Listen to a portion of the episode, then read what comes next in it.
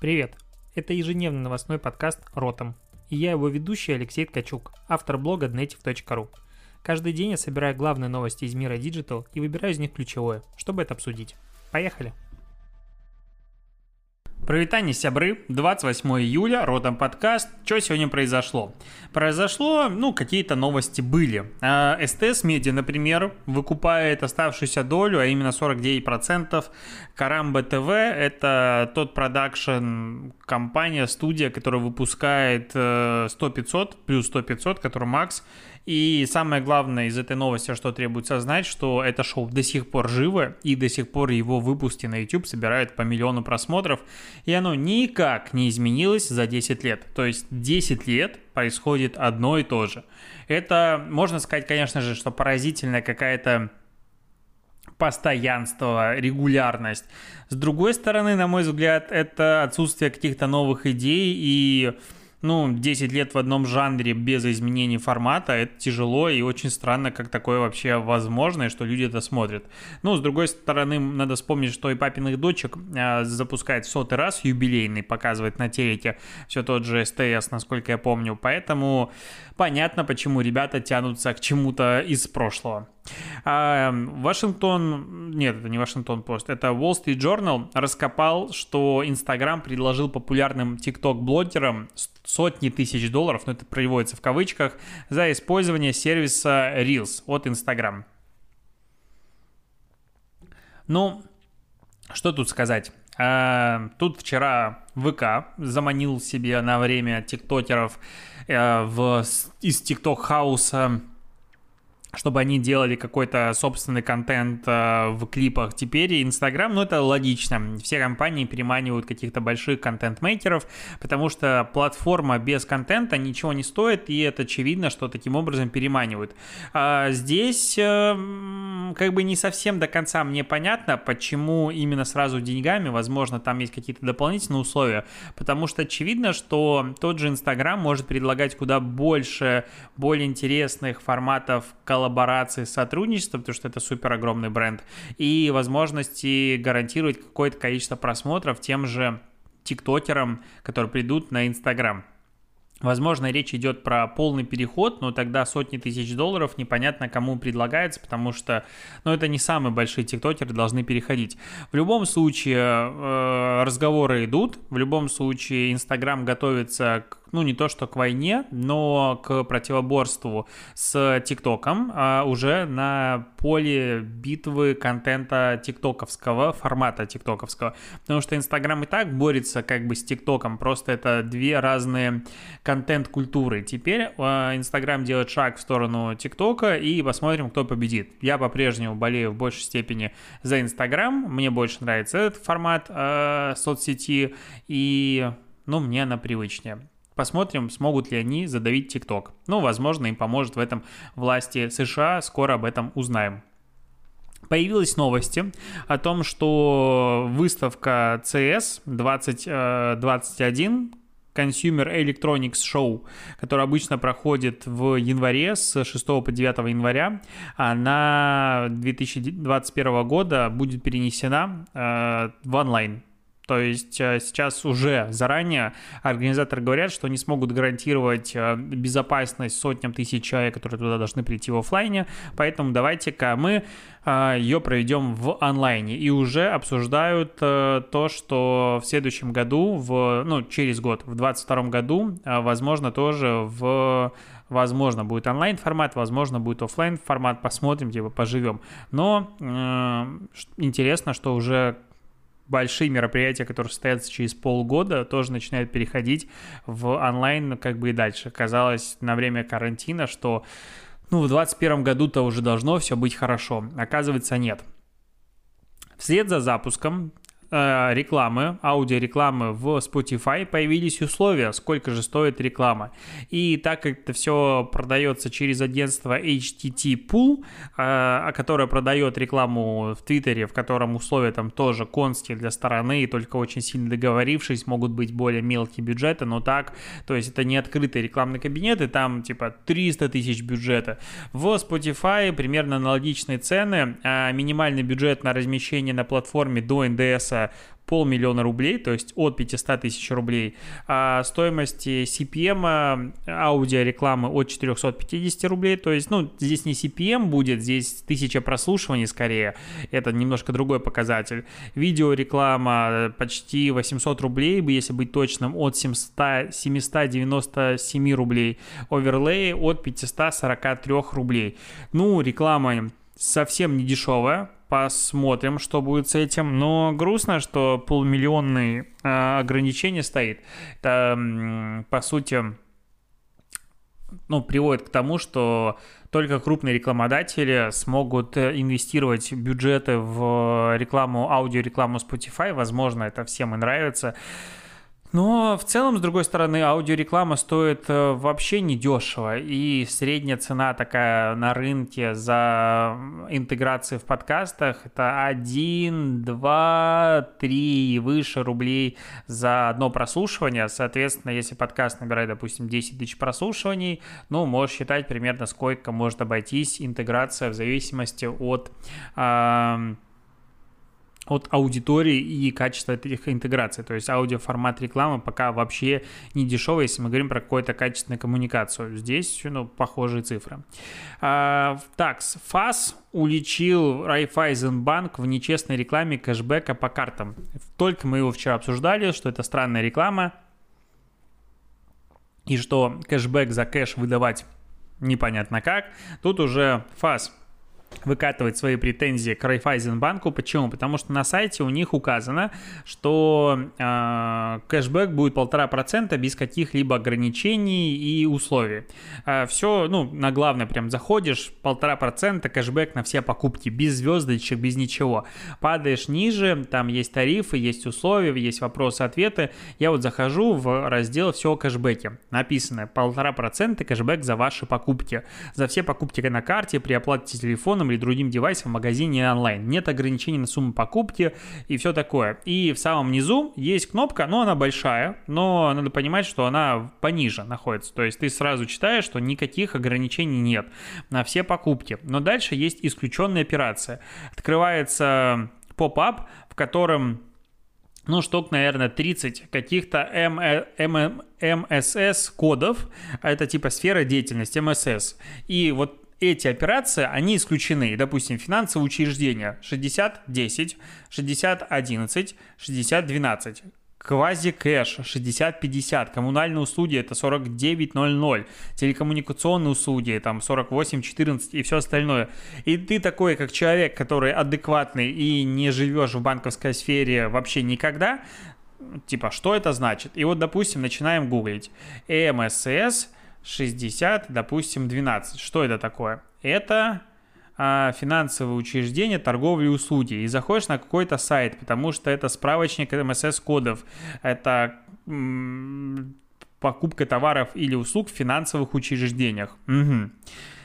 И теперь ты должен разобраться, что же это значит. То есть я вообще, ну, не совсем понимаю, как банки в 2020 году, вот как бы в современности, продолжают использовать свой любимый подход а, «я буду ублюдком». И под звездочек, а тут в данном случае даже без звездочек, спрячу все так, чтобы ты вообще ничего не понял. То есть в мире, когда ценится простота, открытость, адекватность, банки делают как бы кэшбэк на все, но при этом не на все, окей, не на все, понятно почему Почему? Потому что по части операции этого физически нельзя провести, и там уже в комментариях много чего обсудили, по каким операциям не может быть кэшбэк ни при каких условиях, но при этом по всем остальным он есть. Но почему, допустим, коды операции, и ФАС именно к этому предъявляет претензии, что а, коды операции, вот эти МСС, они никому ничего не говорят, и каким образом клиент должен понять, почему, по каким операциям он может а, получать кэшбэк, по каким не может получать кэшбэк, ну то есть это сидеть и вводить 30 а, кодов, гуглить и понимать вообще, где будет кэшбэк, где нет. Очень странная фигня, ну, э, поэтому сейчас ФАС постановил уже э, убрать это нарушение, и э, будет штраф, скорее всего, от 100 до 500 тысяч рублей банк отказался от комментариев. Ну, конечно, что тут комментировать? Мы, типа, такие слишком из себя умные. Ну, я считаю, что это максимальное свинство так поступать, и очень не люблю, когда банки так поступают. Я и не люблю, когда условия, вот эти огромные PDF, которые ты в приложении нажимаешь, тебе PDF выгружается правилами. Типа, типа, чуваки, вы серьезно? Я должен скачивать PDF-ку, чтобы прочитать, каким образом пользоваться моей картой. Ну, такое случается, надеюсь, тоже уйдет в прошлое. К новостям ВК. ВК запустил персональную ленту для покупок в мобильном приложении, пока в ней только товары с Алиэкспресс ты заходишь в ВКонтакте, заходишь в раздел сервиса, по-моему, так он называется, второй. Там прям безумие из цветов, иконок, ну, то есть что-то очень странное сейчас происходит в этих сервисах ВКонтакте, прям дофига всего, слишком много чем должно быть. И есть кнопочка а, покупки, она подсвечена стикером новые.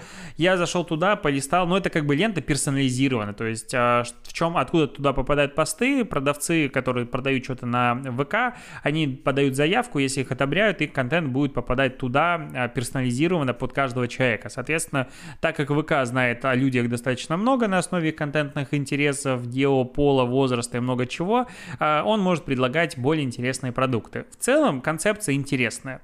Я зашел, полистал там 20-30 продуктов, мне попадается наверное, процентов 30 это каких-то женских продуктов, я не совсем понял зачем, ну, допустим, окей. А, и, в принципе, ничего интересного не было. Конечно, очень сложно... А, сделать какой-то классный офер, подарок человеку, у которого есть неоновая вывеска за спиной, но в любом случае пока какая-то система рекомендаций оказалась странной, мне ничего не зашло, возможно, надо просто ей требуется учиться, возможно, мне требуется потреблять больше контента, хотя вот я как э, ВК-эксперт, про это сейчас тоже поговорю, э, просматриваю большое количество постов ежедневно во ВКонтакте и там лайкаю, дизлайкаю эти посты, то есть ВК про меня знает, какой контент мне немножечко интересен, и вот что-то ничего не предложил. С другой стороны, ВК-эксперты наконец-то спустя 7 месяцев с копеечкой выпустили ВК-шоп э, для своих экспертов. Ну, то есть, э, в чем фишка? Ты эксперт, реагируешь на посты, в, в, ну, ты сначала сдаешь типа небольшой экзамен, чтобы попасть в какую-то категорию, допустим, IT-эксперт, и там очень простенький на самом деле тест.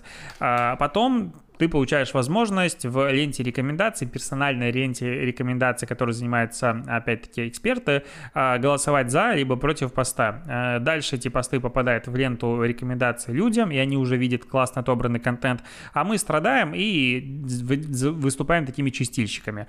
Если ты этого долго не делаешь, тебя исключают из э, ВК-экспертов. Кроме того, э, что там происходит? Начисляются ачивки за разные достижения, и с самого основания на, э, всем обещали ну, магазин мерча, ну, магазин каких-то бонусов для экспертов ВКонтакте. А, и вот он появился сейчас, и чего мы там видим? Мы там видим, что, ну, как сказать... Вот когда 7 месяцев люди голосовали за все эти бонусы и все остальное, люди тратили большое количество времени. И тут баллы начислились с 23 числа с 23 июля. На все предыдущие 6-7 месяцев 8 забили просто хрен. Ну, типа, вы ничего не делали, поэтому баллов никаких не дадим. Сейчас появляются баллы. Вот за все это время у меня начислено 5 баллов. Чтобы ты понимал, значок стоит 55 баллов ВКонтакте. Игрушка Сеня или Персик, такая плюшевая у меня, кстати, есть Сеня, я его сам себе купил, стоит 150 баллов. Стикеры 45 баллов. Э, подписка на Бум на 3 месяца 150 баллов, а на один месяц 120. Ну, такая тема. Самый дорогой подарок это iPad mini 440 баллов, их количество ограничено. Ну, как бы тут везде мерч, из уникального мерча, которого до этого нигде не видел, ну, возможно, я просто фильтровал два, и то подозрительно, скорее всего, не были. То есть ничего уникального здесь для экспертов э, нет. Возможно, он будет, конечно же, расширяться, этот магазин, но мне кажется, что опять уровень комьюнити-менеджмента здесь показателен, то есть люди как бы вроде бы учили ВК, понятное дело, никто не заставлял, но при этом люди тратили большое количество времени, оценивали посты, учили э, нейросеть, будем верить то, что это нейросеть, а, как правильно понимать, какой контент интересен, какой нет, то есть улучшали систему рекомендаций ВКонтакте. И ребята приходят, говорят, спасибо, а теперь мы начинаем начислять вам баллы. То есть, возможно, должны быть какие-то приветственные баллы, а, бонусы, но какая-то должна быть такая история, то есть, если бы у меня была необходимость создавать такую систему, я бы 100% чего-то сделал. ВК этого не сделал, ну, для меня это просто показательный, опять-таки, кейс, один из немногих, но как бы он выстраивается в общую картину. А, появилось исследование, которое говорит о том, что к концу августа рекламные доходы российских блогеров снизятся на 20% до 2,4 миллиардов рублей потому что снижаются на фоне пандемии рекламные расходы рекламодателей. А, типа за прошлый год, за аналогичный период э, был доход 3 э, миллиарда рублей. Ну, и дальше начинается статистика кто снизил расходы, кто не снизил расходы. Очень много цифр. А, ну, что сказать. Образование повысило расходы, большая часть всех остальных э, уменьшила расходы. Более интересна статистика о том, что, э, казалось, на карантине блогеры начинают снимать намного больше контента. При этом оказалось, что в апреле, допустим, после внедрения э, режима самоизоляции, блогеры произвели контента на 13,9% меньше, а количество просмотров снизилось на 0,8%. То есть, э, ну, получается, что каждая единица контента, она просматривалось больше, потому что здесь, видимо, речь идет про суммарное количество просмотров, и то не совсем понятно, то есть это, возможно, только российские инфлюенсеры, ну, тоже какая-то статистика, то есть что-то странные, непонятные фразы сделали на почти 14% меньше контента. А количество просмотров уменьшилось на 0,8. Это в среднем на количество просмотров на ролик или общее количество просмотров. Как оно могло упасть, если все смотрели YouTube постоянно и количество времени, которое люди уделяли YouTube, выросло многократно? Ну, у меня есть всегда вопросы к этой инфографике. Идем дальше. А, Яндекс отчитался за квартал. Сервисы принесли 40% выручки, а реклам, точнее, выручка от рекламы упала на 15%. А, Причем чистая прибыль упала на 67% относительно прошлого года. Короче, очень сильно рухнула. А, здесь интересно Самая интересная для меня цифра в том, что где упала выручка рекламная. То есть есть разбивка на сайтах Яндекса и РСЯ. И вот РСЯ это э, рекламная сеть э, Яндекса. То есть ты имеешь сайт и туда можешь ставить э, баннеры Яндекса и по таким образом зарабатывать на рекламе. И вот если обычная реклама Яндекса на сайте Яндекса упала в количестве денег за квартал на 11%, то РСЯ упала на 31%. А здесь как бы Яндекс, понятно, понятное дело, он потерял деньги, но намного больше денег потеряли а, веб-мастера, контент-мейкеры и СМИ, потому что количество просмотров практически везде гарантированно росло. Все писали про коронавирус, все об этом заходили. То есть количество трафика сильно выросло, при этом прибыль упала, то есть стоимость просмотра упала многократно, получается. И это, конечно же, обидно. Кроме того, а, у Дзена аудитория составила 60, ой, 16,8 миллиона пользователей в сутки. Это рост на 60% относительно прошлого года. Выручка всяких медиа медиасервисов, туда входит и Кинопоиск, Яндекс Музыка, и все-все-все-все-все, выросла аж на 94%. А, ну и как бы все остальные цифры, их там много, мне неинтересно их перечислять, и самое основное а, рассказал. Google тут планирует проложить подводный кабель между США, Великобританией и Испанией для того, чтобы повысить качество связи. Этот кабель будет 6250 метров до Великобритании, а до Испании 6300 метров. Короче, охренеть какой кабель, он будет первый с 2003 года, когда до этого прокладывались а, кабеля Гугла аналогично. И вспомнил, что еще одна важная статистика есть по поводу Яндекса, что общая поисковая доля Яндекса в России выросла с с 56,9% во втором квартале 2019 года а, до 59,6% во втором квартале 2020 года. То есть на 3%, ну меньше, на 2,9% выросло количество, ну нет, меньше цифра, короче, не суть.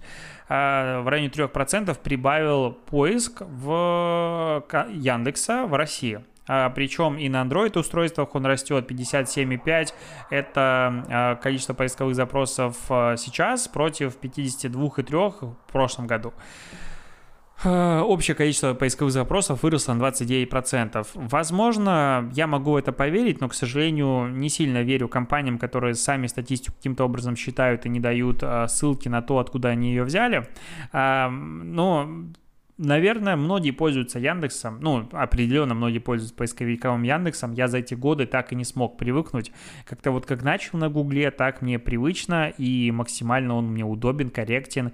И чтобы что-то искать в Яндексе, это прям очень редкий случай. Вот, кстати, интересно, много ли среди слушателей подкаста людей, которые реально используют Яндекс как поисковую систему? Мне он неудобный.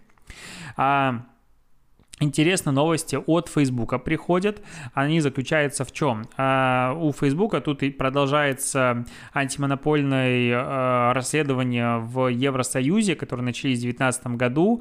А, оно там связано с тем, что компанию по размещению рекламы обвинили сервис Facebook Marketplace в создании, точнее в использовании своих позиций для вытеснения более мелких конкурентов и в сборе данных приложений пользователей. В чем фишка? С момента начала расследования Facebook предоставил Еврокомиссии около 315 тысяч документов на 1,7 миллионах страниц. Обалдеть сколько. Причем сюда включена и служебная переписка по электронной почте. А в частности, Еврокомиссия запрашивала документы, в которых содержалось около 2500 ключевых фраз, включая большой вопрос, не подходит для нас, отключение и другие. То есть, типа, давай мы попробуем какие-то ключи а, и поищем, что вы в письмах писали, чтобы вы спалились. А, Facebook сейчас начинает а, предъявлять встречные комиссии, что исключительно широкий характер запросов комиссии означает, что мы должны будем передать преимущество не, преимущественно не относящиеся к делу документы, которые не имеют ничего никакого отношения к расследованиям, включая крайне конфиденциальную личную информацию. Например, медицинская информация, личные финансовые документы, а также частная информация о членах семей сотрудников. И что мы здесь видим? Что Facebook бьет именно туда, а, в самое болезненное место, по сути, Евросоюза, который сейчас повернут на защите личных данных и говорит, окей, если мы предоставим все эти данные, нам придется раскрыть личные данные а, сотрудников компании. А как бы мы же в Европе, такое делать нельзя. Ай-яй-яй. Такие вот новости. А что еще произошло? Владимир Путин наградит артистов и блогеров за продвижение голосования по Конституции. На самом деле он наградит намного больше и чиновников, и общественных деятелей, и артистов, которые помогали вот этой всей истории. Но сюда дополнительно войдут артисты и блогеры. Их наградят не только за ролики информа- информирования о выборах, но также за деятельность в период пандемии. Прекрасно. То есть сначала они блогерам занесли бабла, нормальные такие гонорары за то, чтобы они прорекламировали Конституцию, поправки в Конституцию Конституцию, точнее, ну, там по-разному все это дело рекламировалось, типа, я просто пошел, проголосовал э, за либо против, решайте сами, но надо пойти и сделать свой выбор, ну, повышали явку. А теперь им за это, ну, понятное дело, не всем, но часть, еще и ордена дадут. Просто вообще восторг. Два из двух. Ну, это очень странная история. Вообще не понимаю, почему так э, живут. А, так, так, так. Вот это вот новость. В Фонде защиты национальных ценностей, оказывается, он такой существует, а, призывает ограничить рекламу российских компаний в зарубежных социальных сетях. Цитата. «Мы обсуждали в Общественной палате РФ, что надо вводить какие-то ограничения на размещение рекламы на зарубежных площадках. Например, в Twitter, Facebook. Компании не работают в России легально, но зарабатывают на российском рынке. Это, мягко говоря, неправильно. Как мы тогда собираемся на них воздействовать?» а, Ну, с одной стороны, я подчеркиваю, я считаю, что ну, законы и регулирование социальных сетей должны быть э, внед... ну, введены, внедрены, и это логично, потому что если Facebook работает в России и как бы не особо российскому законодательству подчиняется правильно, но неправильно, это странно. Ну, то есть мы не можем топить за то, чтобы жить в правовом государстве, в котором все будет хорошо, если какие-то компании ему не подчиняются, но при этом здесь осуществляет свою деятельность. И очевидным образом весь интернет будет разделен на, ну, не то что сферы влияния, на интернеты разных стран. То есть есть есть офлайновые границы, будут онлайновые границы. Каким образом они будут проведены, я не понимаю, но то, что они будут проведены, стопудово. И если ты хочешь здесь работать, будь добр, соблюдай условия. Но с другой стороны, Facebook платит НДС, ну точнее не Facebook платит НДС, я как рекламодатель, если запускаю что-то э, через российский рекламный кабинет, я плачу НДС. Вопрос. Если рекламодатель берет и запускает рекламную кампанию на 50 стран или на все страны мира, кому он должен платить налоги? Каждой стране отдельно, то есть есть вопросы. А, но запрещать рекламу российских компаний на зарубежных интернет-площадках, вы что, вообще обалдели? Ошизели? Чё, что они там курят? Мне кажется, если некоторые чиновники начнут просто рассказывать э, подробности своих миксов и вообще комбинации тех расширяющих сознание веществ, которые они употребляют перед своими инициативами, ну, они могут озолотиться, ну, потому что они смогут эти формулы продать за много денег, и понимающие люди, возможно, их купят. А как это объяснить, как это переварить, как это осознать? И причем, что меня больше всего пугает, что вот эти вот инициативы, которые ты читаешь, думаешь, да, нет, фигня какая-то. Ну, типа, ну это бред конкретный. А завтра хренак и нам банят, допустим, рекламу в Фейсбуке и в, в Инстаграм. И мы такие, чё? Вот это классно. И тогда блогеры, конечно, в России оторвутся на полную катушку. Все бюджеты уйдут к ним. Но... Ох. Почему мне так весело, когда должно быть так грустно? Это, конечно, жесть. Лебедев тут, точнее его студия, представила новый флаг России, обложку Конституции. Э, теперь это красивый, ну, по их мнению, градиент, который плавно из белого переходит в лазурный, потому что Лебедев говорит, что ему нравится лазурный именно цвет флага российского, а не синий, который сейчас. А лазурный был, по-моему, до 1994 года, а потом он стал синим. И этот лазурный переходит в э, красный цвет. Ну, алый, точнее, он называется. Ну, что здесь хочется сказать, что э, студия Лебедева каждый раз делает просто себе медиа-охваты на пустом месте. То есть они сказали, новая конституция, новый флаг, давайте вот как бы сделаем. Вот эта вот вся штука, скорее всего, была сделана типа там за два дня. Ну, какая-то креативная команда сделала, собрала, выложила. Теперь об этом говорят опять-таки все. Медийность, внимание, молодцы. Причем, ну это странная, да, рекламная кампания. Ну не то, что рекламная кампания, это странная инициатива. С другой стороны, мы поговорили, поговорили. Прикольно, прикольно. Вот что умеет создавать, то умеет создавать. И, и опять к ним пойдут, э, ну, другие какие-то рекламодатели и клиенты, чтобы купить у них услуги. Потому что запоминаются, потому что известно. Вот, а на этом, я думаю, закончу этот подкаст, потому что у меня уже аж 2 часа ночи, и я устал смертельно. А, спасибо, что дослушиваешь. Найду тебе тикток дня и услышимся, увидимся с тобой завтра. До побольшения.